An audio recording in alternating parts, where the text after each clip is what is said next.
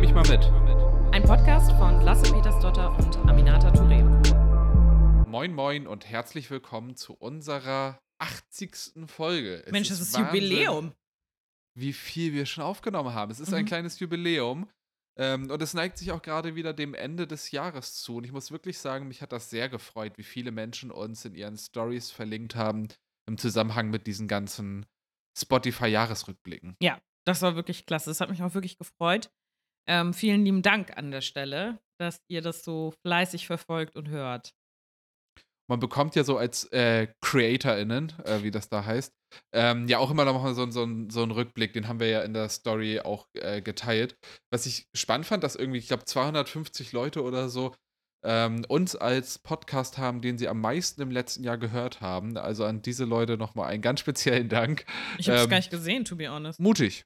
Ja, aber das, das ist so. Tatsächlich viele Menschen, die diesen Podcast ähm, an der Spitze haben. Einige haben das geteilt. Ähm, das war sehr, sehr schön. Amina, wie geht es dir? Wie ist die Lage? Habe mich direkt verschluckt. Ähm, Ja, sehr gut. äh, vor, vor Aufregung. Abseits dessen. Mir geht's ganz gut eigentlich. So far, so good. Ähm, ich finde, die letzten Wochen waren sehr turbul turbulent und ich musste mich so wieder ein bisschen einfinden in die, ähm, in das normale Tempo, muss ich sagen. Ja, es ist irgendwie immer so schwierig, dann so wieder einzufädeln. Und zurzeit ist ja wirklich auch wieder eine, eine Lage, in der sich ganz vieles wieder umwirft. Dinge, die dann in Präsenz geplant waren, finden digital statt und so. Das meinte ich gar nicht, ich aber ja. alles- Ja. Ja, aber also ist das bei dir nicht ein Problem? Nö, da, also da bin ich wirklich flexibel und nach zwei Jahren Pandemie fast ähm, habe ich mich dran gewöhnt. Nein, ich meine tatsächlich so dieses Ganze mit Koalitionsvertrag ähm, äh, und ähm, oder Verhandlungen und dann auch ähm, mit der Spitzenkandidatur und so weiter. Da werden wir ja gleich auch nochmal ähm, drüber sprechen. Aber ich finde, das sind alles einfach so Sachen, die neben dem normalen Geschäft sozusagen on top noch liefen. Und äh, ich finde, man muss da manchmal wieder zurückfinden äh, in, Mhm. in, in die norma in, ins normale Str Schritttempo, wie ich immer gerne sage.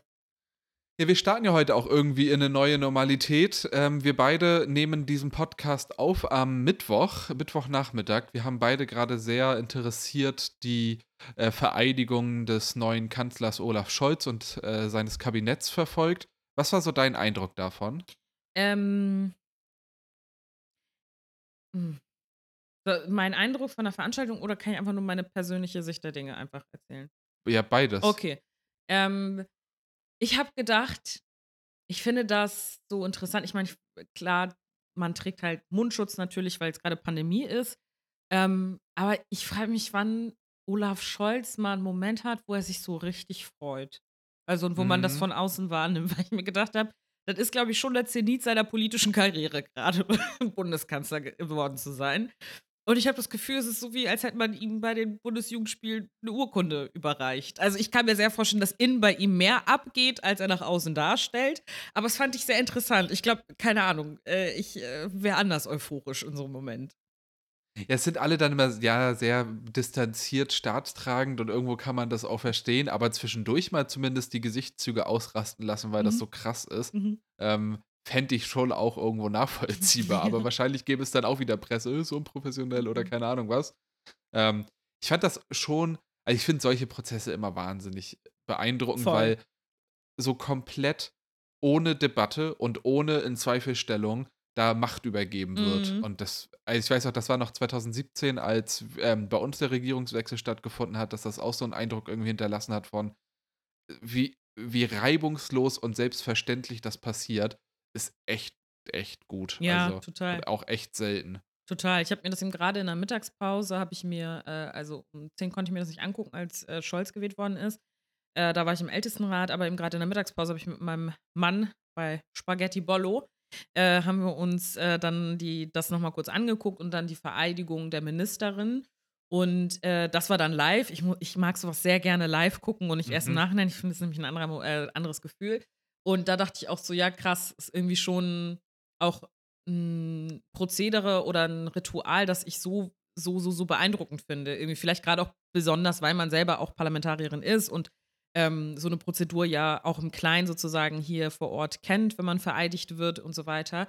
Ähm, aber ich finde, das ist auch so ein Prozess, der so notwendig ist nach so einem Wahlkampf, nach den Verhandlungen alles keine witzigen Momente, glaube ich. Also viel Streit, viel Stress, viel, viel, viel auch sich gegenseitig kritisieren, gegenseitig auch hart in der Sache unterwegs zu sein und dann sozusagen so einen Moment zu haben, wo man kurz auf Pause drückt und sagt, okay, wir nehmen diese Aufgabe jetzt an, haben eine demokratische Mehrheit dafür bekommen und starten jetzt mit diesem Job. Also finde ich, ist wie so ein reinigendes Ritual, das notwendig ist, um neu starten zu können.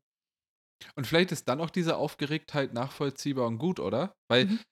am Ende war vorher alles immer aufgeregt, immer alles groß, immer aufgebauscht, immer alles voller Emotionen und so weiter. Und das Finale dessen ist dann so wahnsinnig runtergekühlt. Ich glaube, es ist. Und vielleicht, ich, vielleicht ist das auch gut als so ja. Punkt setzen. Ja, also ich würde ganz stark behaupten, dass das was Deutsches ist. Mhm. Ähm, ich glaube, ähm, dass solche Prozeduren ja auch in anderen Ländern finden ja auch statt. Und das ist einfach eine mhm. sehr German way of being ja. happy. You just don't see it. und das finde ich irgendwie witzig. Ich, find, ich fand es zum Beispiel auch, ich habe mir gestern oder vorgestern in meiner Mittagspause, ich muss echt andere Beschäftigung für meine Mittagspause finden. Ähm, aber ja. da habe ich mir nochmal den Zapfenstreich von Angela Merkel angeguckt. Und habe ich gedacht, das habe ich mir live angeguckt. Das hast du live, da bin ich sehr stolz auf dich. Ja. Nee, aber das habe ich mir angeguckt und habe ich auch gedacht, auch gar, also sie hat einmal kurz genickt, nachdem ihre Songs gespielt worden sind, die sich gewünscht ja. hat. Da dachte ich auch so, du hast das 16 Jahre gemacht. Ich finde, wenn du jetzt eine Träne verdrückst oder irgendwie, äh, weiß ich nicht, ein bisschen irgendwie zeigst, dass äh, das, was mit dir macht, finde ich, wäre okay. Aber dann dachte ich mir so, ja, es passt auch einfach alles, ne? Weil ich dachte ja. irgendwie, it's a very German way. Ja, und in dem Sinne wollen wir hier auch äh, den, der, der, traditionellen Struktur dieses Podcasts folgen. Mhm. Und deswegen stelle ich dir die Frage, wie war die letzte, beziehungsweise auch die vorletzte Woche bei dir, weil wir ja letzte Woche leider nicht aufzeichnen konnten. Ähm, was stand bei dir an? Was waren so die, die großen Punkte? Letzte Woche war ich die erste Hälfte krank. Mhm. Ähm, und an dem Samstag davor hatte ich noch ähm, Fotoshooting ähm, für meine neue Kollektion. Amina. Was wird's? Schuhe? Ja, oder sowohl als alles, alles. alles. Trainingsanzüge, okay, ja. Schuhe, Mützen, alles nein, aber nice. ähm, für, für, ja. für, für, für die Kampagne, äh, für die Wahl ähm, haben wir da schon mal so Shootings gemacht. Und ähm, dann die zweite Hälfte, ich kann mich irgendwie nur noch grob daran erinnern, ich kann mich irgendwie gar nicht daran erinnern, was war in der zweiten Hälfte der letzten Woche los. War letzte Woche Plenum? Nein. Ich, ich habe keine Erinnerung. Nicht. Ich habe keine Erinnerung ja, letzte ich Woche. Weiß, ich weiß es ehrlicherweise auch Ah, nicht doch, mehr. ich weiß jetzt, was war. Genau, so Team-Meeting hatte ich noch ein paar Termine äh, so, aber es war dann eine relativ kurze Woche, weil ich die eine Hälfte ähm, krank war. Ja, und äh, dann hat sich bei uns in der Fraktion, äh, da, wo es leider Corona-Fälle gibt, alles nochmal so durcheinander geworfen und wir haben alle PCR-Tests mhm. und andere Tests und alles Mögliche gemacht und dadurch war einfach auch die letzte Woche nochmal ganz anders als geplant. Man konnte nicht in Ausschüsse gehen und so. Das war auch nochmal irgendwie relativ prägend. Ja.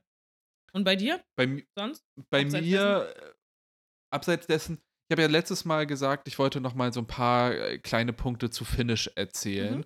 Ähm, wir haben im Plenum in der letzten Plenarsitzung äh, endlich Finish beschlossen. Damit wird es jetzt Gesetz und dem kann nichts mehr entgegenstehen. Vielleicht sagst du noch mal für die Leute, die nicht unbedingt wissen, was Finish bedeutet, weil Finish ist ja auch ein englisches Wort für Ende. Ähm, ja. Äh, oder beenden the end, to finish, beenden. Ja. Erklär mal, was es ist, genau. Dass die Leute ja, ich hatte da genau die gleiche, das gleiche Problem hatte ich auch mit jemandem, mit dem ich drüber gesprochen habe, aus der Fraktion Mitarbeiter. Mhm. Und der hat dann die ganze Zeit über, fin also über Finnland mit mir geredet. Und wir haben beide aber nicht gescheckt, dass wir da gerade irgendwie aneinander vorbeireden. Insofern ein sehr, sehr richtiger Hinweis. Ja. Finnish steht bei uns für die Finanzstrategie Nachhaltigkeit in Schleswig-Holstein. Mhm. Das ist sozusagen, ich glaube, man nennt das ein Akronym. Mhm. Und wir haben in Schleswig-Holstein irgendwie ein Fable für Akronyme. Ähm, beispielsweise äh, heißt Impuls, also unser Sondervermögen für Infrastrukturausgaben, heißt Impuls, was steht? Ähm, Investitions- und Modernisierungsprogramm für unser Land Schleswig-Holstein. Ja. Also es gibt ja. da irgendwie eine weirde Tradition. So kamen wir dann auf Finnish. Bei Finnish geht es darum, dass alle Finanzanlagen, die das Land und auch deren Beteiligungen und so weiter hat, Mhm. Und das ist das Besondere eben, dass es nicht nur für die eigenen Anlagen geht, sondern auch für die Beteiligungen, für die Landesstiftungen und so weiter, dass diese Anlagen nachhaltig angelegt werden müssen. Und das funktioniert im Prinzip in drei Phasen. Die erste Phase ist die Ausschlussphase. In der Ausschlussphase wird anhand von bestimmten Ausschlusskriterien festgelegt, wo man definitiv nicht investiert. Die Ausschlusskriterien beinhalten dann zum Beispiel bei Unternehmen, ähm, wenn sie durch Atomkraft ihr Geld verdienen, durch fossile Brennstoffe ihr Geld verdienen, wenn sie Menschenrechtsverletzungen begehen, ähm, wenn sie durch äh, geächtete Waffen ihr Geld verdienen und so weiter, dann kaufen wir keine Aktien von diesen Unternehmen. Auf der anderen Seite ist aber auch noch ein Bereich, in den ein Land investiert, die Staatsanleihen. Jeder Staat kann Anleihen ausgeben und sich über diese Anleihen Geld verschaffen. Ähm, und wir investieren einfach nicht in Länder, die beispielsweise das Pariser Klimaabkommen nicht unterzeichnet haben, wichtige UN-Konventionen zu Arbeitnehmerinnenrechten, zu ähm, auch wieder geächteten Waffen zum Beispiel, zu Antipersonenminen, Biodiversität und so weiter. Wenn sie das nicht unterzeichnet haben oder wenn sie ähm, quasi Rückzugsorte für Steuerverbrechen sind oder wenn sie die Todesstrafe anwenden, das sind dann auch wieder so Kriterien, wenn die erfüllt sind, dann investieren wir nicht in dieses Land. Das ist also die erste Phase, dass man Ausschlusskriterien mhm. hat. Und dann kommt die zweite Phase, die ist der sogenannte Best-in-Class-Ansatz. Da investiert man dann in die, die nach dieser ersten Phase noch die besten sind. Und das ist etwas, was ähm, oft bei nachhaltigen Geldanlagen die einzige Phase ist, was aber auch echt kritisierbar ist, dadurch, mhm. dass wir zum Beispiel damit in Dinge investieren würden, wie die schlimme Waffenschmiede, die eine Kita hat. Mhm. Und das, damit das nicht passiert, haben wir eben vorher diese Ausschlusskriterien. Wie gesagt, dann die zweite Phase, der Best-in-Klassensatz. Und dann die dritte Phase, und die ist neu und er ist auch in der parlamentarischen Debatte reingekommen. Das ist Engagement. Das bedeutet, dass die, dass das Land, aber auch die Stiftungen, die Beteiligungen, alle, die halt eben von Finnish betroffen sind, sich auf Aktionärinnenversammlungen für die Ziele von Finish einsetzen können. Bislang hat, hält man nur die Aktien und kümmert sich da nicht drum, was auf den Aktionärinnenversammlungen passiert. Das ist etwas, was oft kritisiert wird. Ähm, und damit man tatsächlich diese Transformation eben auch unterstützt, schafft man es jetzt über Engagement eben auch dort sich zu positionieren.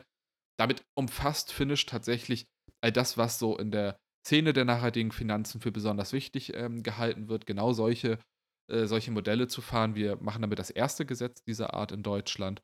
Und divesten, so nennt sich das dann, dass man aus bestimmten Bereichen auch deinvestiert eben oder legen nachhaltig an über viereinhalb Milliarden Euro. Also auch tatsächlich etwas, was Auswirkungen hat. Zumindest dann, wenn wir davon ausgehen, dass die Kapitalmärkte Macht haben. Und davon gehe ich aus. Und darum fanden wir es wichtig, dass wir unsere Position an den Kapitalmärkten dann auch sinnvoll nutzen. Und wie lange, kannst du ja vielleicht auch nochmal erzählen, wie lange ähm, an dem Gesetz gearbeitet worden ist? Wir haben im Koalitionsvertrag festgehalten, dass wir die Anlagestrategie, die wir damals hatten, ausweiten wollen. Das war so der, der grobe Ansatz. Und 2017. 2009, genau, 2017. 2019 haben wir uns das dann ähm, zur Aufgabe gemacht, umzusetzen. Und ich habe nochmal nachgeguckt. Ähm, die erste öffentliche Äußerung dazu habe ich damals in der Taz im September 2019 gemacht. Davor lag aber schon mhm. ein Dreivierteljahr Arbeit, mhm. um überhaupt zu dieser Einigung, die ich dann in der öffentlichen Äußerung in der Taz sozusagen tätigen konnte, zu erreichen. Das mhm. heißt, wir haben seit Beginn 2019 daran gearbeitet, also gute drei Jahre, die der Prozess gedauert hat. Das war für mich auch echt ähm, neu, weil ich keine anderen politischen Prozesse kenne, die da irgendwie so lange gedauert hat oder zumindest selber nicht dran beteiligt war. Normalerweise geht sowas schneller, aber wir haben halt viel verhandelt, viel immer wieder abgeprüft, weil es auch dafür irgendwie keine Blaupause gibt, wie es irgendwie in mhm. anderen Ländern gemacht wird, mhm. sondern wir haben das tatsächlich neu entwickelt. Ja, ich finde das halt auch immer noch mal wichtig, euch sozusagen mitzuteilen, wie lange solche Prozesse dauern, weil das halt auch gar nicht, ähm, also ich kenne es so aus meinem Bereich zum Beispiel auch, dass die Dinge so lange gedauert mhm. haben, dass man so reingeht in dieses ganze politische Arbeiten und denkt, okay, man hat das reingeschrieben, 2017 ein Vertrag oder irgendwie im Laufe der Legislatur ist entstanden und dann arbeitet man da ein paar Wochen dran. Aber teilweise dauern die Dinge halt zwei, drei Jahre, wenn man sie wirklich gut auch auf den Weg bringen möchte. Ne? Also, dass sie dann wirklich in dem Maße dann stattfinden, wie man sich das politisch auch überlegt hat. Dann finden halt Verhandlungen, Diskussionen, Debatten Leute von außen müssen draufblicken, ihre Rückmeldung geben, dann verhandelt man das immer noch intern in der Koalition, was sagt die Opposition dazu, bis man dann wirklich an dem Punkt ist, dass es dann im Parlament auch abgestimmt wird. Und ich glaube, dass jeder und jede Abgeordnete ähm, oder auch die Minister oder Ministerin ähm, so Projekte haben oder Themen haben, da wo man sagt, so, okay, das ist voll mein Herzensanliegen. Und das war bei dir ja mit Finish äh, einfach so. Und dann ist man halt auch, glaube ich, immer so richtig erleichtert, wenn das dann auch abgestimmt ist und draußen ist.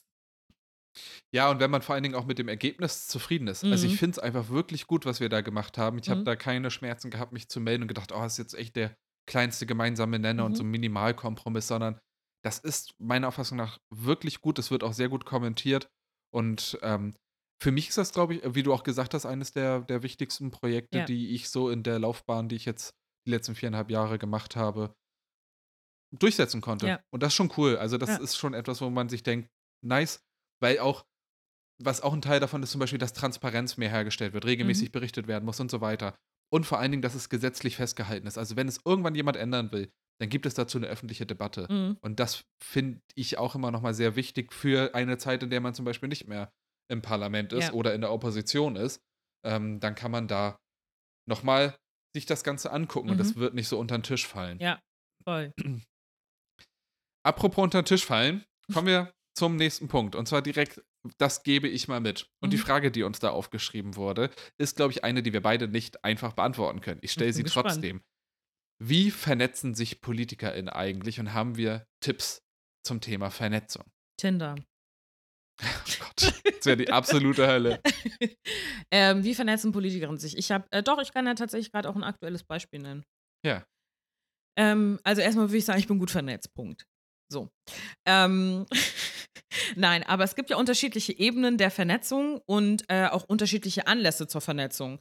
Und wenn ich jetzt zum Mhm. Beispiel drüber nachdenke, ähm, ähm, mir hatten vor paar Tagen oder vor paar Wochen, ähm, unterschiedliche, äh, schwarze Frauen, äh, aus unserer Partei, die entweder neu mit dabei sind oder schon länger mit dabei sind, äh, gemeldet und hatten gesagt: „Ja, wir würden uns gerne, ähm, bundesweit einmal vernetzen gerne, ähm, Mhm. als, ähm, ja, sch äh, äh, Schwarzpolitikerin in bei den Grünen sozusagen wollen wir da nicht was auf die Beine stellen. Ähm, ich bin da gerne mit dabei, ähm, aber habe sozusagen auch gesagt, ich habe jetzt grad gar keine Kapazitäten, um das zu koordinieren oder so. Und jetzt, äh, wird halt sozusagen ähm, wird unterstützt von der Bundesgeschäftsstelle, so. Ähm, um mal 'n ganz aktuelles Beispiel zu nennen, ansonsten Vernetzung, ähm, gibt es unterschiedliche. Also, es gibt so formale Vernetzungsstrukturen und es gibt so informelle Vernetzungsstrukturen.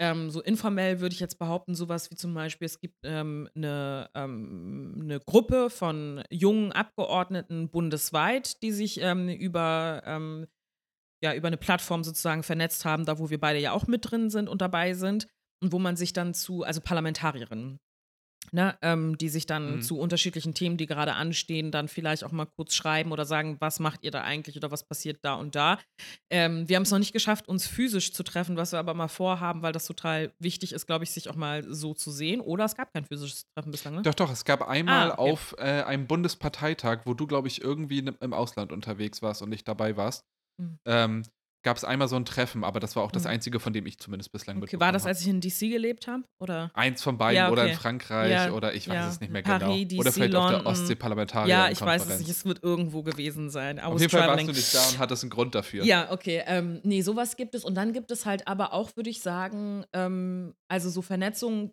ein Vernetzungsort, den ähm, der aber nicht unbedingt nur Politikerinnen, ähm, betrifft, ist ja der Jung-Grüne Frauenstammtisch, ist dazu gedacht, sich mit jungen Frauen, ob innerhalb der Politik, außerhalb der Politik zu vernetzen, um über politische Inhalte zu sprechen. Das gibt's auch. Und, ähm, ansonsten, was natürlich für viele Leute, die irgendwie diese Debatten von Grün von außen kennen, sind natürlich die Flügel, die wir haben. Ähm, also, einmal die Fundis sozusagen, die Linken, wie man sagt bei uns, einmal die Realos, Realas, äh, die, keine Ahnung, bisschen konservativer gehalten oder sonst was.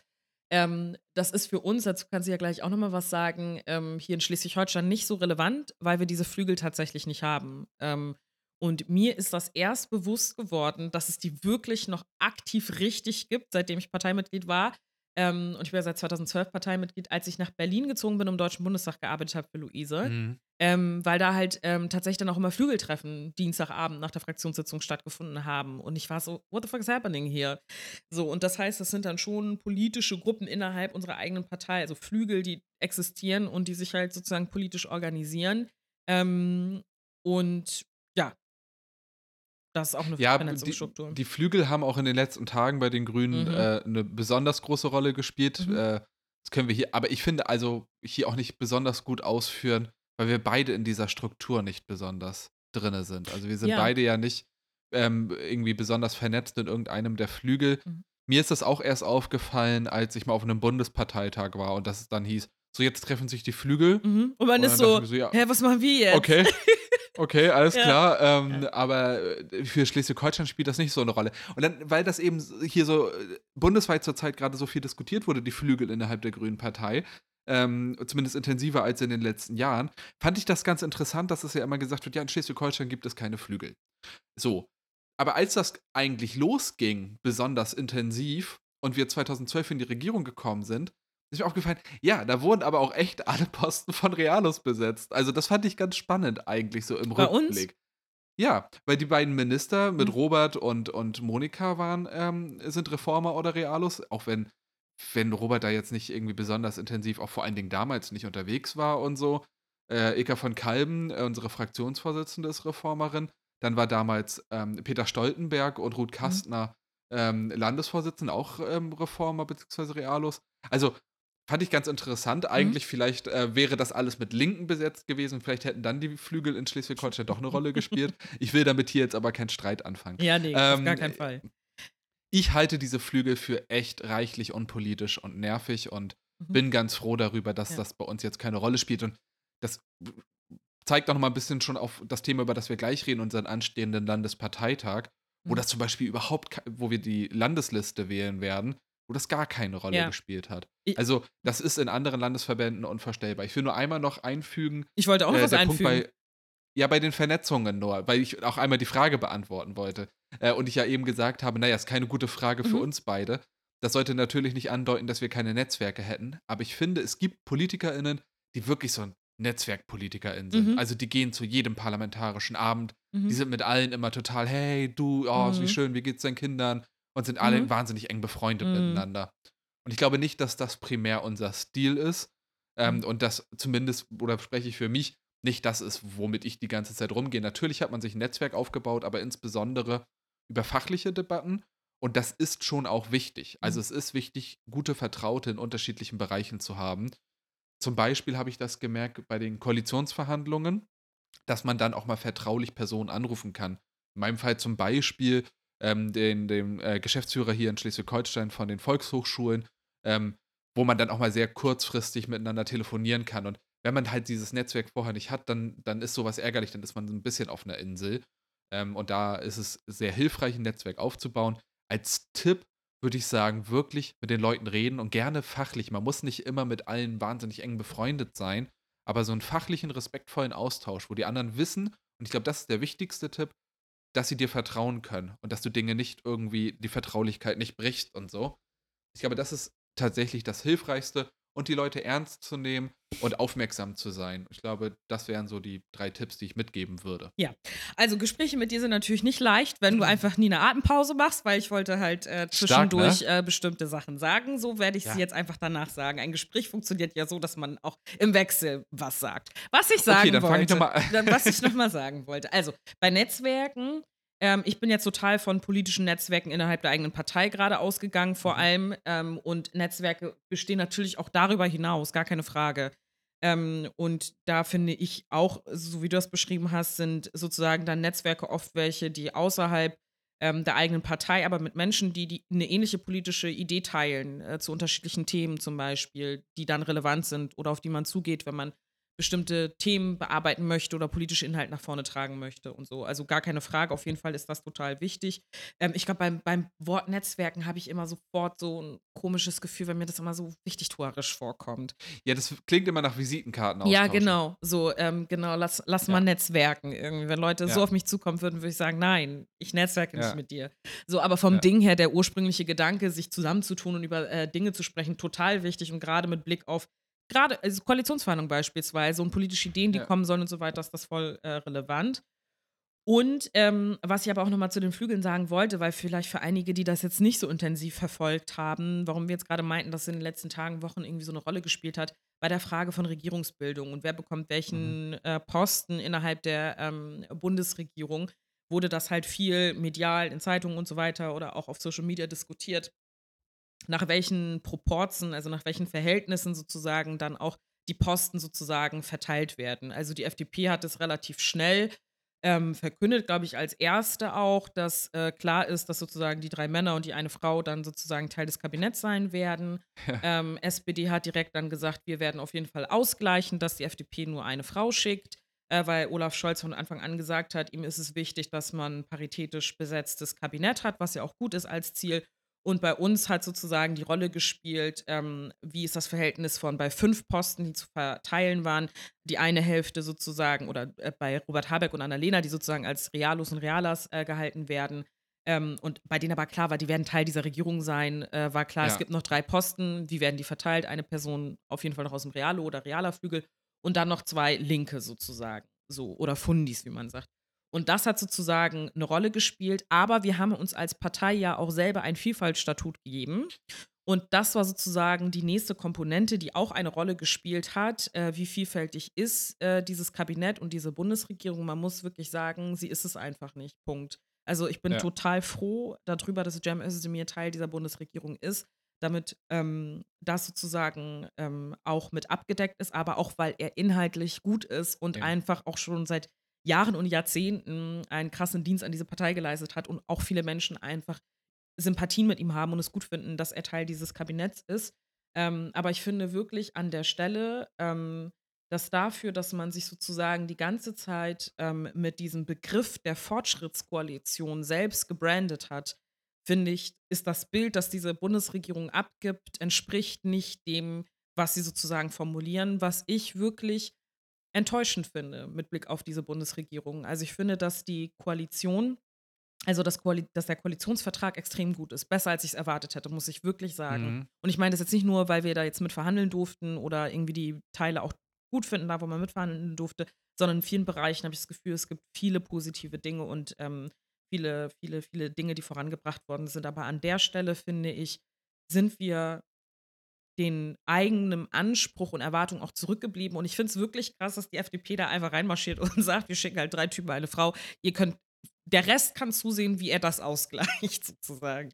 Ja, und ich, also ich muss auch äh, kritisch gegenüber den eigenen Leuten sagen, dass mich gerade an der Stelle dann dieses Flügelgedödel da echt ankotzt. Mhm. Also wir haben ein Frauenstatut, das vorgibt, äh, alle Posten müssen quotiert, mindestquotiert besetzt werden. Wir haben ein Vielfaltstatut, das auch klare Vorgaben und Ziele mit sich bringt. Wir haben kein Flügelstatut, das mhm. irgendwie sagt, naja, jetzt muss hier aber noch irgendwo ein Linker in irgendeine Zusatzposition sein oder irgendein Reale oder so. Und ich kann alle äh, organisatorischen, inhaltlichen und so weiter Gründe dahinter verstehen. Aber das, was daraus gemacht wird, finde ich in großen Teilen unpolitisch und vor allen Dingen nicht passend mit anderen linken Forderungen, die man mhm. eben auch hat. Und deswegen ärgert mich das persönlich sehr, wie ähm, da einige Debatten laufen und wie, wie da zurzeit ähm, immer wieder irgendwie auch der Fokus verschoben wird. Mhm. Ähm, und auch echt Sachen ein bisschen ignoriert werden. Also mhm. ich muss sagen, dieses, ich habe für das Flügelgedödel gerade echt verhältnismäßig wenig mhm. Verständnis. Ähm, und zwar von beiden Seiten. Also mhm. Also ich will nicht nur sagen, ja, jetzt beschwert sich der linke Flügel, dass ein bestimmter Mensch und so weiter nicht, mhm. sondern beide gehen mir da wahnsinnig auf den Senkel. Mhm. Und ich glaube, was mir äh, manchmal ein bisschen schwerfällt, gerade weil ich sozusagen in einer Zeit zu den Grünen in Schleswig-Holstein gekommen bin, wo die Flügel einfach dann keine Rolle mehr massiv gespielt ja. haben, ähm, dass ich das manchmal von außen gar nicht sagen kann, wer Realo ist oder wer Linker ist. Also, Eben, weißt du, wenn ich genau. das sozusagen anhand von politischen Positionen wirklich ablesen könnte und wirklich, wirklich, ich habe die Augen zu und ich höre eine Aussage und ich weiß, das hat ein Realo gesagt, das hat irgendwie äh, ein Fundi gesagt oder so, ne? Dann, dann könnte ich das irgendwie noch mal ernster nehmen irgendwie. Aber wenn sozusagen Flügel aus einer Eigenlogik heraus und aus einem Selbsterhaltungstrieb heraus ähm, weiterhin bestehen und bestimmte Machtpositionen dann auch zu haben, finde ich das total komisch, weil ich finde nicht, dass du das, wie gesagt, automatisch ablesen kannst. Also ich finde, es gibt Leute, die, die, die sind realos, wo ich denke, okay, ihr, ihr, habt eine viel linkere Position, als ich das jetzt denken würde, wenn man zu ja. dem Flügel gehört oder andersrum. So, ne? Ja, und das ist ein sehr, sehr schmaler Grad zwischen Flügel, die sich inhaltlich organisieren müssen, mhm. und Seilschaften, in denen es um Posten geht. Mhm. Und das muss man, finde ich, immer wieder reflektieren und neu austarieren. Und das passiert in meinem Eindruck bei beiden Flügeln deutlich zu Mhm. selten. Ja, also an alle Grüne, die jetzt zuhören und uns hassen und uns Flügeln und in Flügeln organisiert sind, wir, haben, wir stecken nicht drin. Deswegen Schönen können, Gruß. Genau, deswegen können wir von außen auch schön urteilen. Aber ich habe da auch keinen Bock drauf. Also ich meine, wir könnten uns Ja. ja auch in Flügeln organisieren, auch selbst wenn es die hier jetzt nicht gibt, wir könnten das ja trotzdem auch machen. Und das sei auch jedem ähm, äh, vergönnt, es zu tun. Aber ähm, ich finde, dass sozusagen die politische Konkurrenz von außen oft so krass ist, ne, und die Debatten, die stattfinden, dass ich finde, anhand von Themen kann man sich positionieren, weil es ist halt auch immer so lustig, wenn ich zum Beispiel auf dem Bundesparteitag bin, die Leute fragen mich immer so, Amina, was bist du denn jetzt? Bist du Realer oder bist du Ja. Linke? Und da, wo ich mir denke, so, Ja. ja, you can't even tell, so, ne? Ja. Also, und ähm, genauso oft, wie ich das von der einen Seite höre, höre ich es von der anderen Seite, vor allem, weil das ja oft auch geknüpft wird wi- an sowas wie, trägt man Regierungsverantwortung mit sozusagen in Koalition oder in äh, bestimmten Positionen oder nicht. Und dafür sind wir als Partei, haben wir uns ja auch einfach weiterentwickelt. Ich weiß, dass sie sozusagen eine historische ähm, Herleitung haben und so weiter, ne? Aber wir sind halt in so vielen Bundesländern mit am Regieren. Also du musst zwangsläufig eigentlich ein realer oder realo irgendwie ein Stück weit sein und du kannst trotzdem in dem Agieren in der Regierungsverantwortung oder als Teil deiner regierungstragenden Fraktion linke Position vertreten. Das ist für mich kein Widerspruch sozusagen. Und Genau, und diesen Widerspruch selber dann sozusagen fortzuführen, das regt mich am allermeisten auf. So zu Mhm. tun, als wäre linke Politik nicht Realpolitik.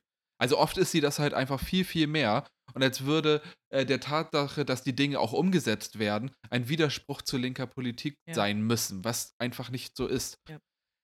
Gut, nehmen wir das einmal so und nutzen es als Übergang, Mhm. äh, weil wir gerade viel zu lange schon an diesen Teilen lange macht mich aber diskutieren. sauer. Aber ich, ich glaube, also ich finde auch wirklich, dass es relevant ist und dass ich Mhm. glaube, einige Menschen, die uns hören, ähm, relaten können und andere sich gerade aufregen, aber dafür ist es auch eben da. wir sind ja Ähm, nicht kommen wir umsonst der kontroverse Podcast. Es ist ja, es hat ja alles Richtig, seine. nach der letzten Folge Ja. äh, ist jetzt hier mal ein anderer Wind. ja. Ähm, kommen wir zum Landesparteitag. Mhm. Jetzt müssen wir wieder vereinen, weil wir, wir, wir brauchen Stimmen. Ja. Aminata Touré und Lasse Petersdotter treten auf dem kommenden Landesparteitag von Bündnis 90 Die Grünen Mhm. Schleswig-Holstein in Neumünster Mhm. für die Landesliste an. Und wir wollen da auch gewählt werden. Und deswegen, wenn ihr die Meinung von uns gerade schlecht fandet, gehen wir davon aus, wir haben das Gegenteil behauptet. So, ne? Also wir sind jetzt wahnsinnig beliebig. Ähm, Amina, auf welchem Listenplatz trittst du an? Ich trete auf Listenplatz 2 an. Und du? Krass, das rede ich auf vier. Mhm. Ähm, äh, Das also quasi zwei. also nach mir. doppelt es so weit okay. hinten. Okay. So klar. rechnen wir ich das wollte mal das so. nur einmal nur wissen, damit die Leute das auch klar haben. ja, damit die Hierarchie im Podcast auch klar ist. Dieser Podcast Du- gehört mir. Ja, vor allen Dingen äh, reden wir mal über deine Konkurrentenlage. Wie sieht's da aus? Also es kandidiert bis, Hast du gegen. bislang kandidiert niemand dagegen. Okay. Ja, How does that feel? ja, komisch. Also es ist wirklich komisch, weil für einige, ähm, die vielleicht auch mein Buch gelesen haben oder das verfolgt haben, irgendwie auch damals schon, bin ich ja auf Platz 7 angefangen und es gab sehr, sehr, sehr viel Konkurrenz ähm, auf, einfach auf den Plätzen, was einfach natürlich ist sozusagen. Und in der Tendenz ist es immer so, dass sozusagen bei den ersteren Plätzen nicht so viel Gehacke ist, weil das meistens immer schon eher so, ich will nicht sagen, also gesetzter ist, ne? Also, dass man schon vorher Mhm. weiß, wer möchte das machen, wer wird das machen und ähm, deswegen hat man, Entschuldigung, äh, die Situation immer meistens nicht, dass man da so viel Konkurrenz dagegen hat, aber es kann halt trotzdem passieren. Also es kann spontan jemand auf jeden Fall auf dem Parteitag ähm, dagegen kandidieren oder es hätte auch im Vorfeld schon jemand auch eine Kandidatur einreichen können, hatte auch jemand eingereicht, ähm, bevor Monika und ich gesagt hatten, wir würden gerne das Spitzenduo machen. Und diese Person kandidiert jetzt nicht mehr auf zwei, aber auf vier gegen Nee. dich. Und das finde ich mega Ja, sympathisch. So ordnen sich die Dinge, Ja. wie sie sich zu Ja. ordnen haben. Mhm. Ähm, aber holen wir noch mal ganz kurz ab. Amina, was bedeutet eine Listenaufstellung? Das kann ich dir ganz genau sagen. Also, ähm, es ist ja so, dass wir als Parteien Leute entsenden äh, ins Parlament. So. Und bevor so eine Wahl stattfindet, muss jede Partei halt eine Liste aufstellen mit Kandidatinnen für die Zweitstimme. So, die Erststimme, also man ist immer wieder an dem Punkt, wo man Erst- und Zweitstimme erklären das muss, ne? ist toll, oder? Aber ich, ich muss es an dieser Stelle machen. Wenn ihr einen Wahlzettel vor euch habt, dann seht ihr links die Erststimme und rechts die Zweitstimme. Bei der Erststimme wählt ihr eine Person direkt, die in eurem Wahlkreis ist. So, Hm. nehmen wir jetzt als Beispiel äh, Neumünster. So, da wo ich antreten werde. So, dann habt ihr dort links, wenn ihr ähm, in, in Neumünster wählen könnt, könnt ihr ankreuzen Aminata Touré, Bündnis 90 Die Grünen, die will ich wählen. So, dann habt ihr rechts auf der Seite ähm, die Partei, die ihr wählen könnt. So, und da seht ihr dann ja auch immer die Partei und darunter ist so 1, 2, 3, 4, 5, 6, 7, 8, 9, die Plätze. Und das ist sozusagen die Liste, die die Parteien im Vorfeld selbst ähm, äh, festlegen. Und genau diese Liste, also das, was ihr rechts auf eurem Wahlzettel seht, wenn ihr zur Wahl geht, diese Liste wählen wir jetzt am Samstag. Dazu muss man noch dazu sagen, dass ähm, man sozusagen, warte mal, was wollte ich gerade sagen? Bitte nicht unterbrechen. Gedanke kommt zurück. Für die kleinen Parteien die Zweitstimme ja. relevanter ist als die Erststimme. Wir wollen dieses Verhältnis, dass wir eine kleinere Partei sind, natürlich verändern. Ähm, aber vom Prinzip her ist für uns relevant, wie viele Zweitstimmen wir bekommen als kleinere Parteien, also so Parteien wie FDP und Grüne und so weiter. Äh, dieses Verhältnis hat sich inzwischen verändert. Auch bei der Bundestagswahl sieht man das, ähm, weil für uns die Listenaufstellung mal total wichtig ist. Für so größere Parteien wie SPD oder CDU ist immer die Erststimme viel relevanter, weil die oftmals halt diejenigen sind, die direkt gewählt werden mit der Erststimme und sich dann durchsetzen. Beispiel: Neumünster, es gibt dann sieben Kandidatinnen aus unterschiedlichen Parteien, es gibt in der Regel mehr Parteien. Und die Person, die die meisten Stimmen bekommen hat, die wird halt gewählt. Und der Rest ist sozusagen egal dann ähm, äh, mhm. ähm, von den Kandidatinnen auf, bei, bei, bei der Erststimme. So, die Person, the winner takes it all, links so. Ja. Yeah. Das heißt dann, wenn ich dann zum Beispiel 35 Prozent bekommen würde, wäre ich direkt gewählte Abgeordnete aus Neumünster, die direkt in den Landtag entsandt wird. So, wir haben jetzt die Situation, dass wir in Deutschland ja ein personalisiertes Verhältniswahlrecht haben. Das heißt, du hast ein Verhältnis zwischen der Erststimme und der Zweitstimme, das austariert wird im Nachgang sozusagen ähm, einer Wahl und dann geguckt wird, wie viel Prozent der Zweitstimmen zieht in den Landtag. Bei uns bei der letzten Wahl, um es einmal plastisch zu machen, wir hatten 12,9 Prozent. Wir haben keine einzige Direktstimme über die Erststimme bekommen, aber über die Zweitstimme haben wir sozusagen 12,9 Prozent bekommen und dadurch konnten zehn Personen einziehen, die dann in das Parlament gekommen sind. Das einmal grob, glaube ich. Ja, war aber auch durchaus ähm, detailliert. Also okay. das finde. Vielen Dank dafür. Und eben für diese Zweitstimmen stellen wir jetzt am Samstag die Liste auf. Unter erschwerten Bedingungen. Ähm, es findet im Wesentlichen digital statt. Nur die Kandidierenden werden vor Ort sein. Alle Delegierten, die ähm, diese Person dann wählen dürfen, die müssen alle wahlberechtigt sein und so weiter. Das ist eine Wahlversammlung, ähm, werden digital dazugeschaltet sein und eine mhm. Nominierung quasi dieser Liste abgeben, die später nochmal bestätigt werden Im muss. Februar, genau. Ähm, und da geht es einfach so vor, von Listenplatz 1 bis Listenplatz Schieß mich tot. Ähm, unser Ziel ist, am Samstag bis Listenplatz 26 zu schaffen. Mhm. Ähm, können Menschen antreten. Mhm. Und dann sagst du einfach, ich möchte auf 1, auf 2, auf 3, auf 4, auf 5, auf 6. Na, na, äh, na, wir, so einfach genau, nicht. Jetzt kommst wir, du. Genau, nun haben wir aber als Grüne, ich habe vorhin das Frauenstatut zum mhm. Beispiel angesprochen. What is that, Lasse? Ähm, das regelt, dass die ungeraden Plätze 1, 3, 5, 7, 9. sind mhm. und die geraden Plätze 2, 4, 6, 8 und so. Mhm. offene Plätze mhm. sind, auf die alle kandidieren können. Das hat zum Effekt, dass man eigentlich immer ähm, eine Mehrheit von Frauen oder zumindest eine ausgeglichene Situation hat mhm. im Parlament. Also eine sehr kluge Lösung. Und wir äh, haben jetzt gerade eben schon gehört, Aminata Touré tritt auf einem offenen Platz in mhm. dem Fall an. Ähm, und dann auf vier, dann ich und auf sechs und so weiter geht das dann weiter. Wenn man nicht gewählt wird, ähm, angenommen zum Beispiel, ich werde nicht gewählt oder irgendjemand auf Listenplatz 6 oder so wird nicht gewählt, dann kann man danach weiterhin auch auf den anderen Plätzen dahinter antreten, mhm. darf aber keine erneute Rede halten. Mhm. Normalerweise darfst du, wenn du quasi einsteigst, einmal acht Minuten Rede halten, dann gibt es noch zwei Minuten ähm, Frage, äh, Zeit, um Fragen zu beantworten. Und das ist sozusagen ein bisschen die Gemengelage, ja. um mal so ein bisschen die Geschäftsordnung zu beschreiben. Und meine Stimme versagt gerade. Das ist aber gar nicht so schlimm, weil da kann ich in der Zwischenzeit nämlich noch was erklären.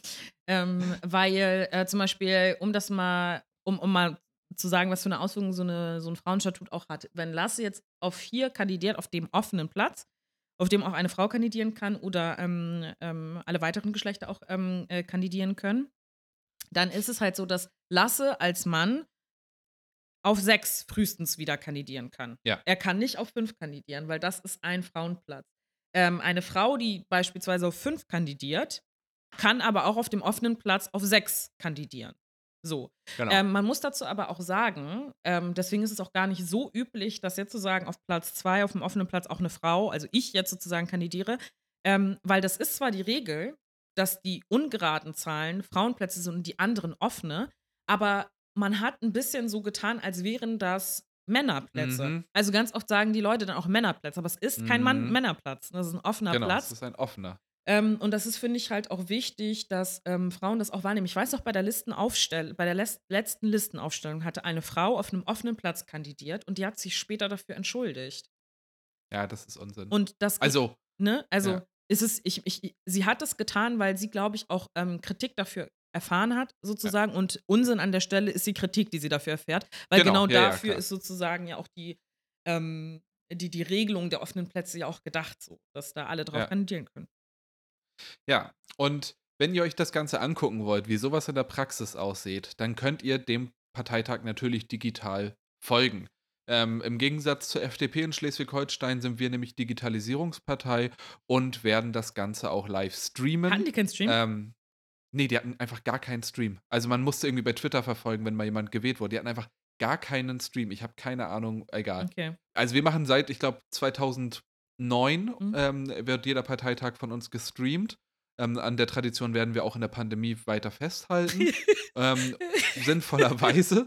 Und insofern könnt ihr euch das bei YouTube zum Beispiel im Mhm. Livestream angucken. Mhm. Ähm, der Parteitag beginnt um 9 Uhr. Ja. Also man Ist muss sich einen. Wecker stellen. Mhm. Das ist echt brutal. Mhm. Ähm, und dann geht das wirklich den ganzen Tag, könnt ihr euch politische Reden von Ja. unterschiedlichen Leuten anhören. Ja. Es treten insgesamt über 40, 50 Leute an. Also es Mhm. ist wirklich eine große Gruppe. Mhm. Ähm, und sich das einfach mal anzuhören, das kann ich sehr, sehr empfehlen, weil natürlich ganz unterschiedliche Perspektiven dort eine Rolle spielen und Reden eine Rolle spielen werden. Unter anderem die von Amina, relativ früh am Morgen. Ich denke mal so irgendwo zwischen halb zehn oder so wird die Rede kommen. Ja, du sagst Ähm, jetzt halb zehn, damit, damit die Leute das verpassen. Der Parteitag geht um Ja. neun los.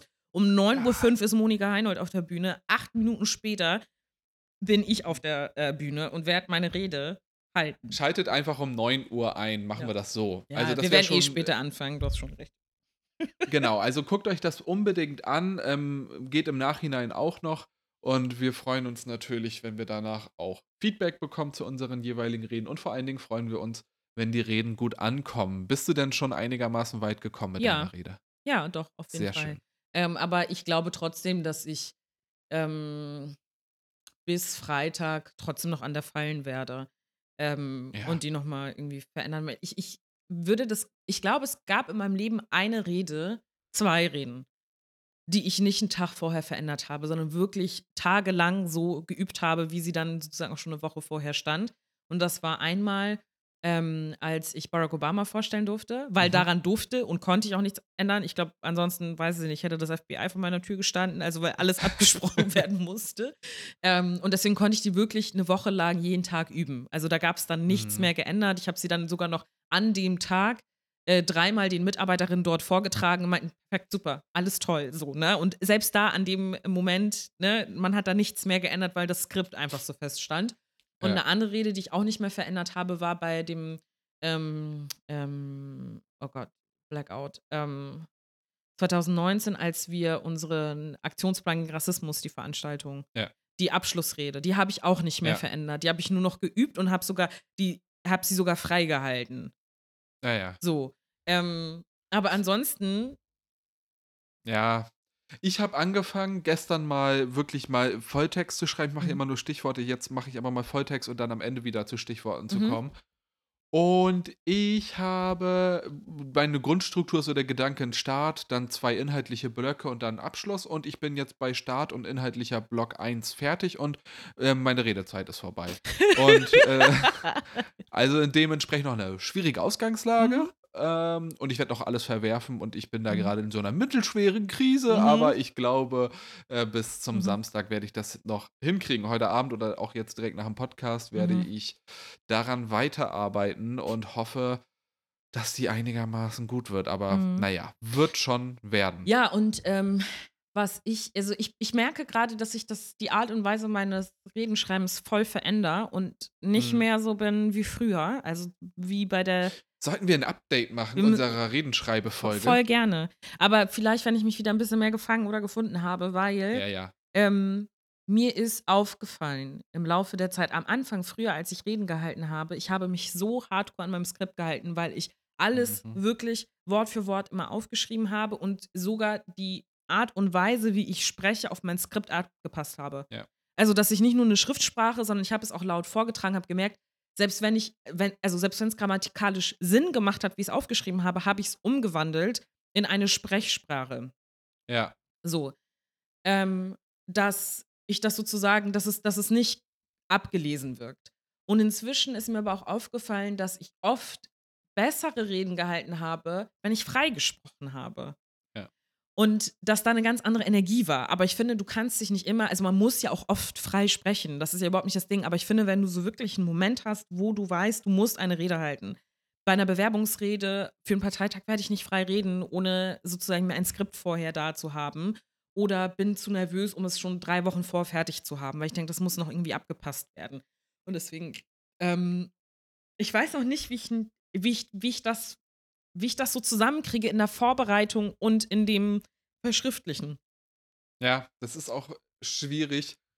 Aber ich wäre wirklich dafür, dadurch, dass die erste Folge, die wir zum Thema Reden, Schreiben und Halten gemacht haben, dass sehr viel, sehr viel Anklang gefunden, dass wir all das in eine weitere Folge äh, tun werden, wo Mm. man auch noch ein bisschen was Mm. vorbereitet. Ich möchte jetzt drüber Ähm, sprechen. Okay, alles klar. Nein, wir haben Ich spreche ja immer nur an diesen Stichworten, weil ich das mit dem Vortragen nicht so gut Ja. kann ähm, und nicht gut laut Ja. lesen kann. Eine lange Geschichte. Ja, aber auch Ähm, darüber werden wir in der nächsten Folge sprechen, weil Lasse mich jetzt auch eleganterweise total abgebrochen hat, in der Art und Weise, wie ich jetzt über das Redenschreiben sprechen wollte. Nein, ich finde es sehr gut, wenn wir eine neue Folge dazu machen irgendwann. Ja. Finde ich sehr gut. Du hast sie ja gestern auch nochmal geteilt, unsere Folge von Mhm. damals, weil natürlich jetzt einige Leute, und das ist auch hart, das erste Mal eine solche Rede halten und dann in so einem Setting, wo es keine Mhm. Delegierten gibt. Keiner ich weiß nicht genau, wie das mit Applaus das sein. So. Naja, vielleicht die Kandidierenden applaudieren ja vielleicht, daran habe ich noch ein bisschen Hoffnung. Mhm. Oder schreibst du deine Rede jetzt gerade ohne die Annahme, dass irgendwann mal jemand applaudiert? Ich, ehrlich gesagt, gehe ich nie davon aus, dass Leute applaudieren bei meinen Reden. Ja. Okay. Das ist natürlich dann oft eine Schwierigkeit mit der Zeit, ne? Ja, und daran merke ich immer, dass man das, also immer, wenn, wenn Leute sagen immer, du musst noch Klatscher einplanen. Und ich denke nie über die Klatscher ein, nach. Und wenn dann Klatscher kommen, bin ich verwirrt und nervös, weil ich mir denke, I don't have time for that shit. So, oh Gott, ich habe meine, meine Bewerbungsrede von 2017 jetzt mir noch mal zweimal Ja. angeguckt, ne, die ich wirklich auch rückblickend wirklich ganz in Ordnung fand. Und Mhm. mir ist aber aufgefallen, ich war am Anfang so todesaufgeregt. Mhm.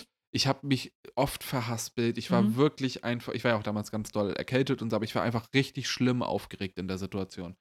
Und das, man merkt richtig, wie nach dem ersten Applaus es besser wird. ja, es ist Also oft so, danach ne? dann irgendwie Mhm. eine ganz, und das ist ganz oft der Fall, dass es Menschen nach dem ersten Applaus sehr viel einfacher fällt, ähm, zu reden. Ja, weil du davor. kurz eine Pause hast. Also du hast ja, Ja. in dem Moment, also, also, jetzt- das ist jetzt eine halbe Redenfolge, es tut mir leid, ne? Aber Ja, man es hat halt so leid. die Situation, ähm, dass du halt, wenn du so aufgeregt bist, auf die Bühne sta- ähm, stolperst, sofort anfängst zu reden und gar nicht weißt, was, was spürt dieser Raum gerade und dann applaudiert jemand und dann guckst du hoch und merkst, die Leute klatschen und kannst einmal kurz tief durchatmen und merkst, es resoniert sozusagen. Und deswegen glaube ich, atmet man danach tiefer durch, weil du merkst, es ist nicht scheiße, was du sagst. Ja. Und deswegen kann ich mir das gut vorstellen. Ähm, ähm, ja, äh, ich finde, im Parlament ist es halt auch immer, also da habe ich das ganz oft, wenn ich dann überrascht davon bin, dass Leute applaudieren, dass ich, man sieht die Zeit darunter laufen, man weiß, das Präsidium wird gleich sagen, du musst aufhören zu reden, man ist so äh, und in den Applaus hineinredend sozusagen. Aber Ja. ich finde, es ist auch ein cooler, eigentlich finde ich es auch nicht schlimm, in den Pla Applaus hinein äh, weiterzusprechen. Finde Ja. ich auch, hat manchmal, kann powerful sein. Wenn die Akustik es hergibt. Ja. Also wenn quasi der Ton dann zu leise ist und Mhm. es geht das Gesagte verloren, Mhm. dann ist das ein bisschen blöd. Was ich rhetorisch immer sehr hervorragend finde, ist, wenn man in dem Moment es hinbekommt, zu sagen, ähm, äh, zweimal anzusetzen. Bewusst zweimal Mhm. anzusetzen, weißt du, weil der Applaus so intensiv ist und man dann sagt so, und deshalb, und dann wartet man noch ein paar Sekunden, weil es noch weitergeht, und deshalb, liebe Kollegen, weißt du, das finde ich total Ja, ja. cool. Ähm, das gelingt einem nicht immer, manchmal geht es halt unter, so wie du sagst, wenn die Akustik irgendwie weird ist oder so, dann funktioniert es nicht, aber das, es gibt nichts Stärkeres, finde ich, als in dem Applaus anzusetzen und mit einem Selbstbewusstsein weiterzumachen.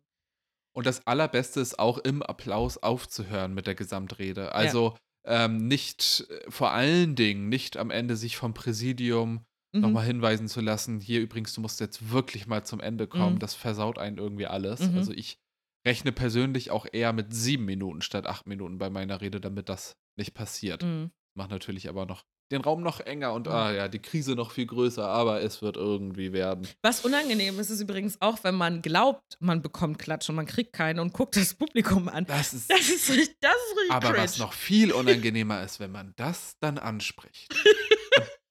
Alter gibt's Schwede, auch, ne? das, das habe ich ein paar Mal erlebt, wo Leute das gemacht haben, so von wegen, ja, da kann man auch mal applaudieren Mhm. oder irgend, irgend so ein Needy-Satz. Und ich denke mir so, nein, bloß Ja, gar ja. nicht.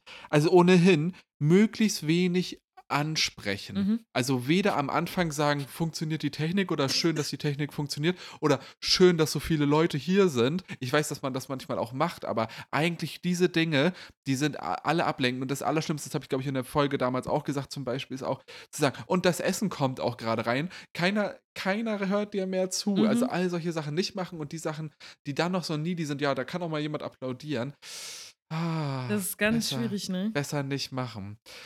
Apropos nicht machen. Aminata, wir haben jetzt 50 Minuten in dieser Folge Mhm. bereits verbracht und wir haben noch nicht über unsere schnellen Fragen gesprochen. Das Wollen stimmt. wir die uns aufheben fürs nächste Mal? Nein, natürlich und nicht. Wir machen das Alles jetzt. klar. Dann kommen wir zur ersten schnellen und auch direkt sehr relevanten Frage. Ja. Ähm, ich lese sie direkt einfach vor, ich kenne sie auch noch nicht. Zuerst Socke, Socke und dann Schuh. Schuh oder zuerst die eine Socke und der eine Schuh und dann die andere Socke und der andere Schuh. Nicht verstanden. Mach doch mal. Also, ich lese doch einmal vor. Ja. Zuerst Socke, Socke und dann Schuh, Schuh. Ja. Oder zuerst die eine Socke Dann der und der Schuh eine Schuh und dann und dann die andere Socke und der andere Schuh. Wer, wer, wer stellt sich Welcher denn die Frage? Psychopath ähm, zieht erstmal nur eine Socke an und zieht dann den Schuh an. Und dann ich ziehe den, zuerst den Schuh an und dann die Socken. Also auf jeden Fall beide Socken. Also weil auch dieser, ja, dieser natürlich. Prozess von, dass meine Sock, dass ich Socken anhabe und dann irgendwann Schuhe anhabe, da ist ja viel Zeit dazwischen. Dazu muss man wissen, dass ich zum Beispiel ja auch zu Hause, also ich, ich trage immer Latschen, Ja. weil es entweder kalt ist oder ich finde, ich mag keine so, äh, man, man hat ja immer, gerade auch wenn man, wie ich zum Beispiel eine Katze hat, hat man ja immer so, so Krümelchen auf dem Boden, so irgendwie Katzenstreu oder was weiß ich, was ist irgendwie auf dem Boden. Und ich hasse nichts mehr, als das an meiner Fußsohle zu spüren. Das ja. heißt, ich habe immer Socken oder Puschen an. Also und meistens Socken Ich- in den Puschen. ich bin nie barfuß. Ja, also das will ich mal festgehalten haben. Und äh, insofern dieser Weg von ich, dem Stadium, wo ich keine Socken trage und dem Stadium, wo ich Schuhe trage, da muss eine ganze Menge dazwischen passieren, äh, wie zum Beispiel Socken anziehen. Also die Frage stellt sich mir tatsächlich auch nicht, beziehungsweise ich ziehe erst Socken an, dann mache ich ganz viel und dann irgendwann kommen die Schuhe. ja. Ähm, und meine Schuhe stehen auch nicht im Schlafzimmer, sondern nahe der Tür. Gut, vielen Dank für die Frage, nichtsdestotrotz. Das ist richtig die gute Frage. I wanna be in your head. Was glaubst du, ähm, wird sich heute in zehn Jahren am meisten verändert haben? Diese Fragen. Ja, äh, Aminata Touré. Einfach komplett abgehoben sein in zehn In Jahren. zehn Jahren. Mein Gott, da bin ich ganze 39 Jahre alt. What? I'm gonna be 39. Ähm, Was sich verändert, also 41 persönlich sein. oder was, was, was, was? Ja, das kannst du beantworten, wie du magst. wie ist denn die Natürlich ursprüngliche denken wir immer an die Frage? Gese Die Frage ist, was glaubst du, wird sich in zehn Jahren am meisten verändert haben? Hm. Ähm. Ich hoffe Digitalisierung. Uh. Nee, das hoffe ich Der- der- wirklich. Der wird outside the box gedacht. Das Metaverse wird uns alle einnehmen, äh, diese neue Facebook-Veranstaltung. Ähm, und wir werden alle nur noch in digitalen Avataren unterwegs sein. Mhm.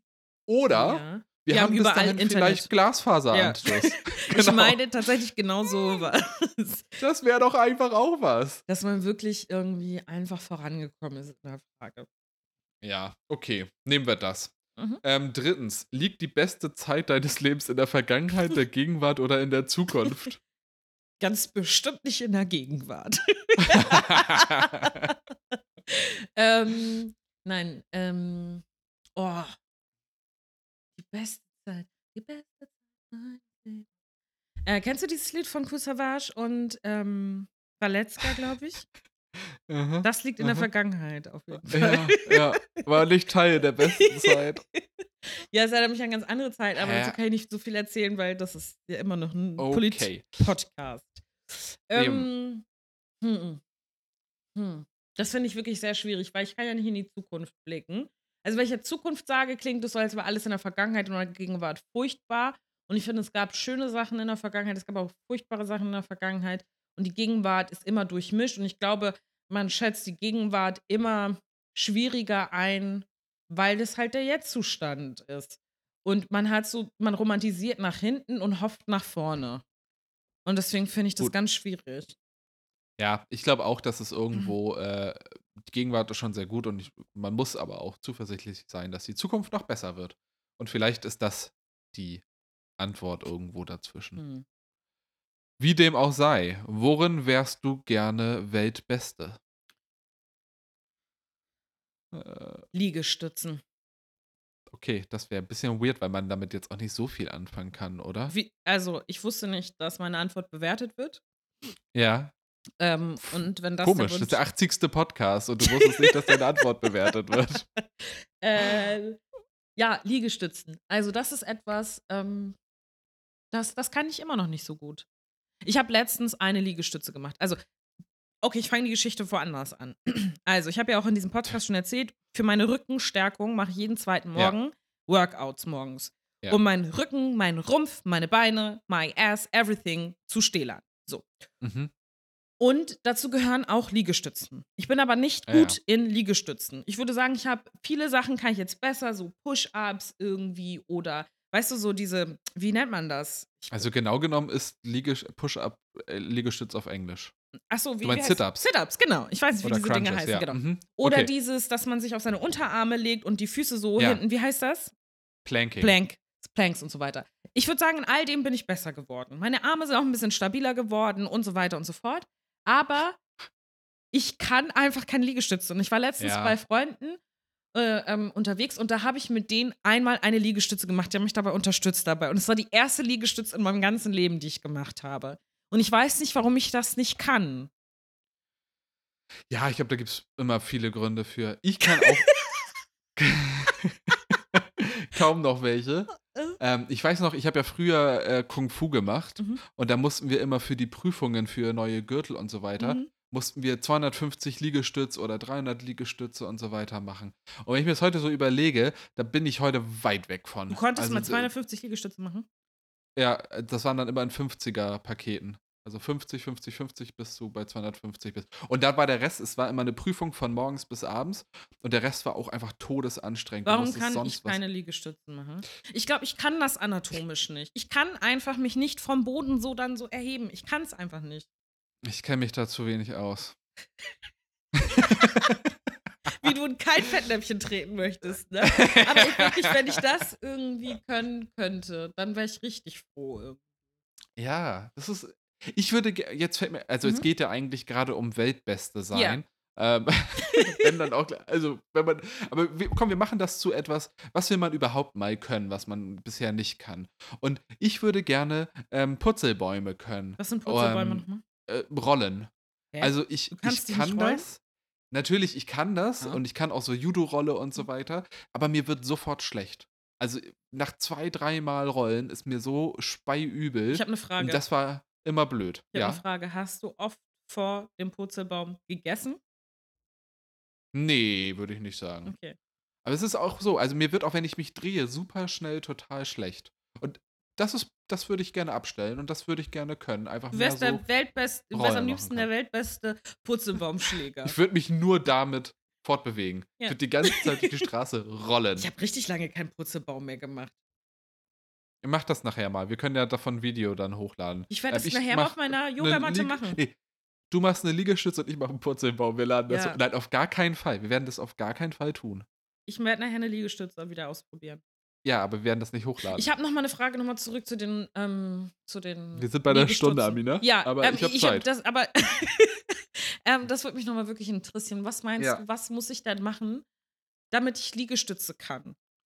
Also, ich würde an deiner Stelle erstmal äh, eine ganze Zeit lang Liegestütz mit den Knien auf Ja, das mache ich ja machen. auch. Einfach- Aber ja, das ja, sind einfach um die Loser-Liegestütze. Die- Ja, das mache ich ja. Nein. Doch, Aber das und kann ich. Um das Kraft kann auch ich. in den Arm und in den Rücken zu bekommen. Und natürlich in den Latissimus, der ist natürlich der Was allerwichtigste ist Muskel. Latissimus? Das ist das, was du an den ähm, hinteren Rückenseiten Mhm. quasi hast. Am Rumpf. Übrigens, Mhm. für die Schlagkraft, Mhm. ähm, die deutlich wichtigere Muskelgruppe als irgendwie ein dicker Bizeps oder so, ist ein starker Latissimus und ähm, eine gute Verankerung in den Beinen. Ähm, und dann würde ich mal bei den Liegestütz versuchen, dass du die Beine weiter auseinander machst. Also oft Ah. hat man die ja nebeneinander. Ja.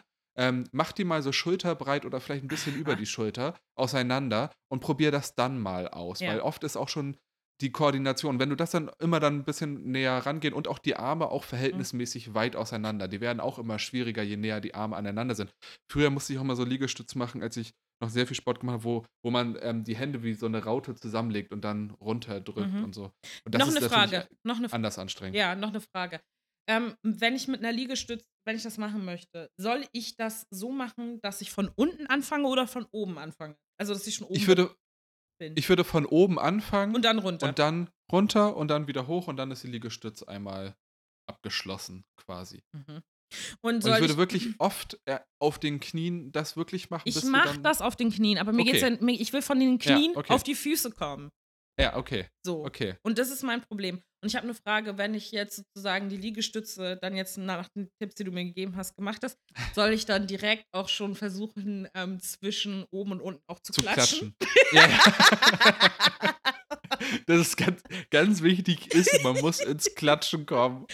Das ist einfach auch so ein unnötiger Stress, weil ja, okay, du musst dich dann so ein bisschen hochpushen, das ist, das ist schon gut, aber äh, ganz ehrlich, so, also es ist wirklich sehr viel Effektkram, ne? Ich finde das so und dann cool, natürlich auf den. Fingern. Ja. Also wir müssen dann immer auch viel Liegestütz auf den Ja. Fingern und auf den Fäusten Ja. Liegestütz machen. Wenn ich das kann, kaufe ich mir einen fantastisch. BMW. BMW. Ja. Was ist die nächste Frage? Okay. Ähm, die nächste Frage ist, wolltest du jemals anders heißen? Falls ja, wie? Ich kann diese Frage sehr gut beantworten. Ja. Und bejahen wahrscheinlich. Ähm, ich habe mich eine Zeit lang in der Schule ähm, äh, Aminata Ach ja, Gott. Ja. Nakupenda mhm. Pierre genannt. Um, and because white people believe everything you say, ähm, haben mir das ähm, einige Ach. geglaubt.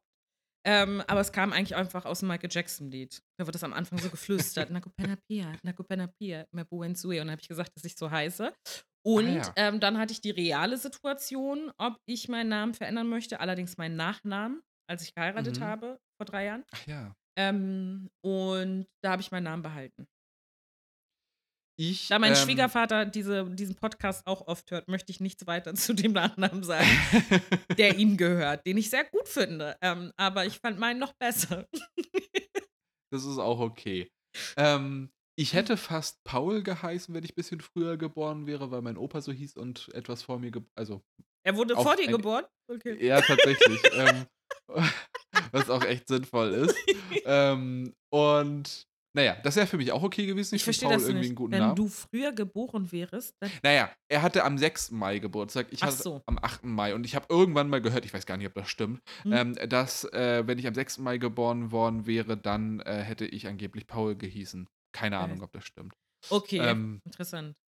hätte ich nichts gegen gehabt, finde ich eigentlich auch einen schönen Namen. Ja, Paul aber ähm, ich Aber ich finde, so. Lasse passt auch zu dir.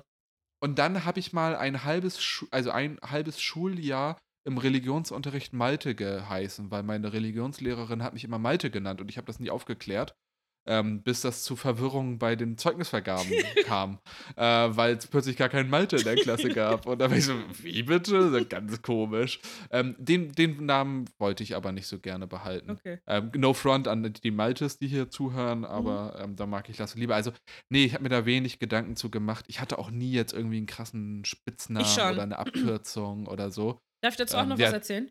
Also, ähm, Ungerne. Und ähm, ja, als ich zum Beispiel an die Uni gekommen bin, habe ich gesagt, ich möchte Mina genannt werden. Ich glaube, die Geschichte habe ich auch schon erzählt.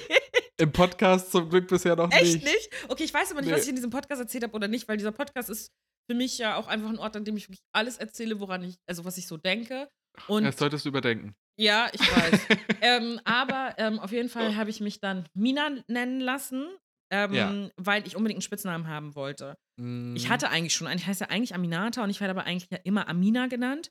Ja. Ähm, und dann wollte ich aber nochmal wirklich was, was so ein bisschen frecher auch klingt. Und dann hatte ich halt Mina überlegt, aber ich brauchte sehr lange, um mich an diesen Namen zu gewöhnen, weil mich natürlich keine Sau bis zu dem Zeitpunkt Mina genannt hatte. Aber viele meiner Uni-Freundinnen nennen mich Mina, aber ich reagiere nicht so doll auf den Namen Mina, weil es halt, wie gesagt, kein Name ist, der wirklich was mit meiner Persönlichkeit zu tun hat. Und deswegen finde ich das immer lustig. Immer wenn Leute mich Mina nennen, dann sind es auf jeden Fall Uni-Leute.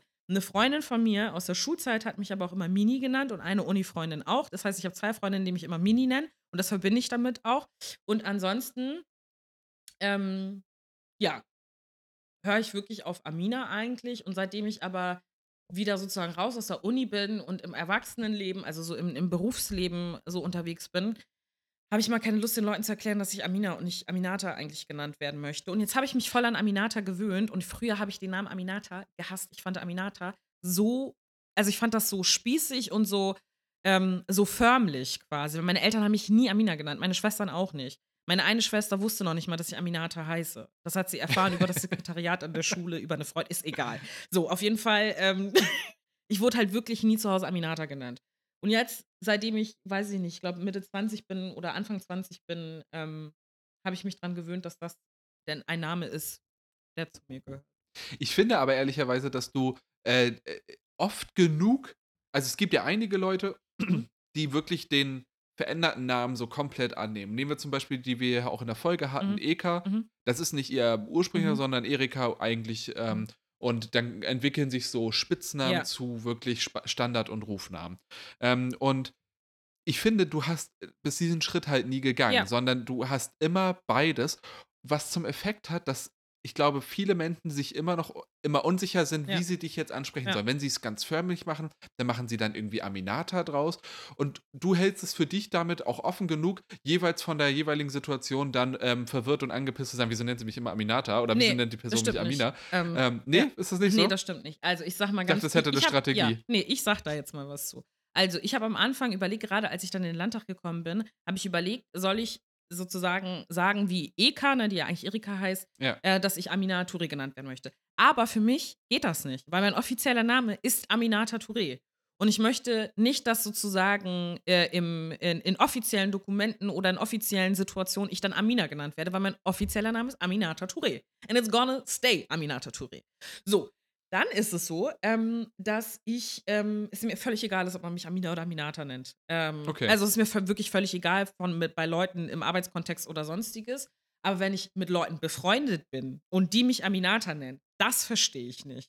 Also, weißt du, Ja. das finde ich total weird und du zum Beispiel provozierst mich auch gerne oft damit, dass Ja, du das mich stimmt. Aminata nennst, weil du dann sozusagen mit mir schimpfst. So. Ja, das Und, stimmt. Aber ähm, das ist auch so ein Elter ja. Eltern, wie du gerade auch meintest, mit die, die verwenden nie die Abkürzung. Mhm. Das beobachte ich bei ganz vielen Leuten, dass sie dann immer, so- immer bei diesem Ursprung sagen und dann, wenn es Streit gibt, halt noch die zweite oder Aber dritte selbst Namen, das haben meine gibt. Eltern noch nie gemacht. Selbst das haben Ja. meine Eltern, die selbst wenn ich Ärger bekommen habe, immer unter Amina. Das heißt, Aminata ist für mich Ah. einfach auch wirklich meine andere Persönlichkeit, würde ich sagen. Oh, okay. Äh, die ergründen wir ein anderen Mal oder niemals, würde ich vorschlagen. Ihr kennt Ähm, Aminata.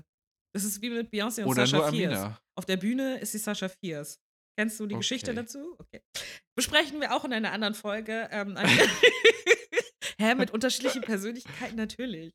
Ja, Okay. natürlich. Das ist. Äh, Alter Ego. Hast du die Bushido-Doku gesehen? Nein, Egal. habe ich nicht. Ich Kommen werde wir drüber oft hinweg. gefragt, ob ich die Doku geguckt habe. Ich habe sie nicht geguckt, aber vielleicht mache ich das Ich habe irgendwann sie mal. komplett geguckt Ja. äh, und hätte jetzt eine qualifizierte Meinung, die ich hier aber nicht äußere, weil das nicht Thema dieses Podcasts Podcast ist. Und wir seriöse Leute sind, die sich jetzt fragen, was hast du mitgenommen, Aminata? Was habe ich mitgenommen? Ich weiß es nicht, aber vielleicht kannst du starten. Dann fällt mir was ein in der Zwischenzeit. Ja, ich, ich mache hier mal was, äh, äh, mein, mein nicht immer die großen Gedanken, Mhm. sondern eigentlich war das ja auch mal so gedacht an Dinge, die man mitgenommen hat, die man gar nicht, also bei einem Termin, die man vorher vielleicht nicht wusste und dazugelernt hat. Und ich war gestern in der, an der Fachhochschule hier in Kiel im äh, Gründerinnenzentrum. Mhm. Und ähm, da hat jemand, der so ein Startup hat für Lastenfahrräder, ähm, erzählt, wenn es so um Förderprogramme geht, dass ganz viele Förderprogramme für dieses Startup einfach nicht beantragbar sind, weil diese Förderprogramme sich immer um irgendwelche Digitalisierungsprojekte handeln. Mhm. Und dann dachte ich mir, was für ein Unsinn. Mhm. Also ist ja schön und gut, dass Digitalisierung wichtig ist, aber das kann doch nicht das Ziel sein, dass nur irgendwelche Leute, die irgendwelche quatschigen Apps entwickeln, ähm, gefördert werden, sondern vielleicht auch jemand, der etwas wirklich Mechanisches baut und da Mhm. Innovation reinbringt.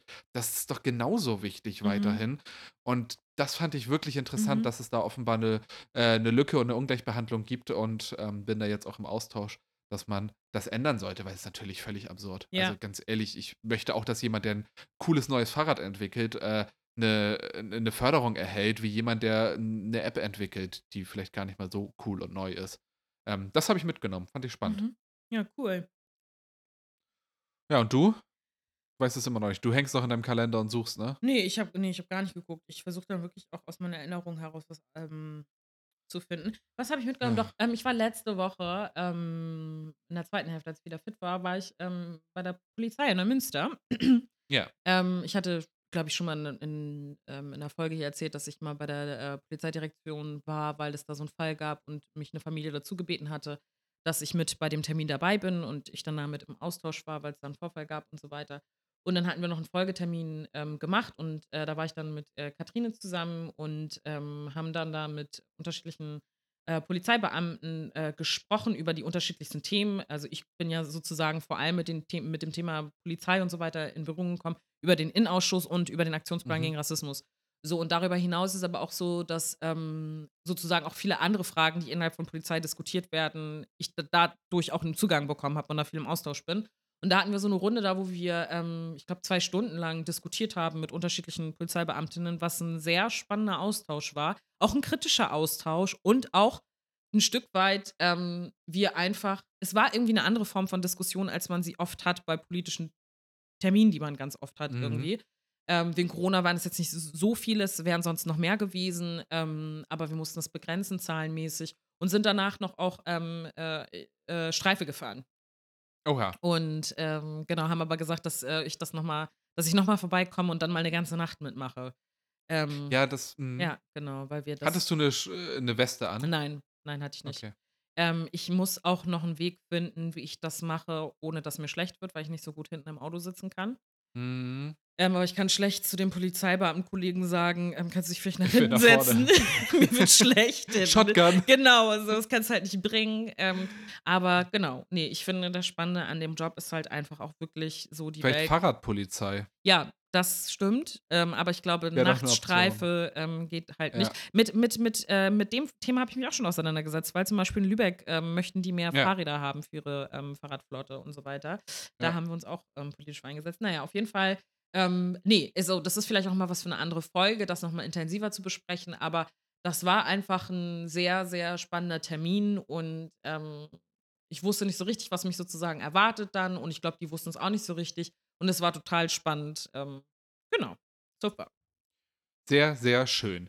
Bevor wir zum Abschied kommen, möchte ich noch einmal daran erinnern, dass ihr diesen Podcast abonnieren könnt. Ihr könnt uns auf Instagram folgen. Wir haben da eine Seite, ähm, die nicht von Amina und mir betrieben wird, sondern von einer Mitarbeiterin, die da relativ frei dreht. Schönen Gruß an der Seite. Mhm. Ähm, und also, wenn ihr da irgendwelche Dinge seht, wir haben damit reichlich wenig zu tun, aber go for Wir it. kennen die auch gar Ähm, nicht. Äh, Doch, das schon. Wir kennen, wir kennen die schon. Aber da wird nicht, äh, da wird nicht rückgesprochen oder so. Da gibt es keine, keine Meldeketten. Ähm, kommentiert auch sehr gerne. Insofern wünschen wir euch ein sehr, sehr schönes Wochenende. Hört euch morgen den Parteitag an. Das wird sehr interessant werden. Und dann sehen wir uns und hören wir uns nächste Woche. Bis dann.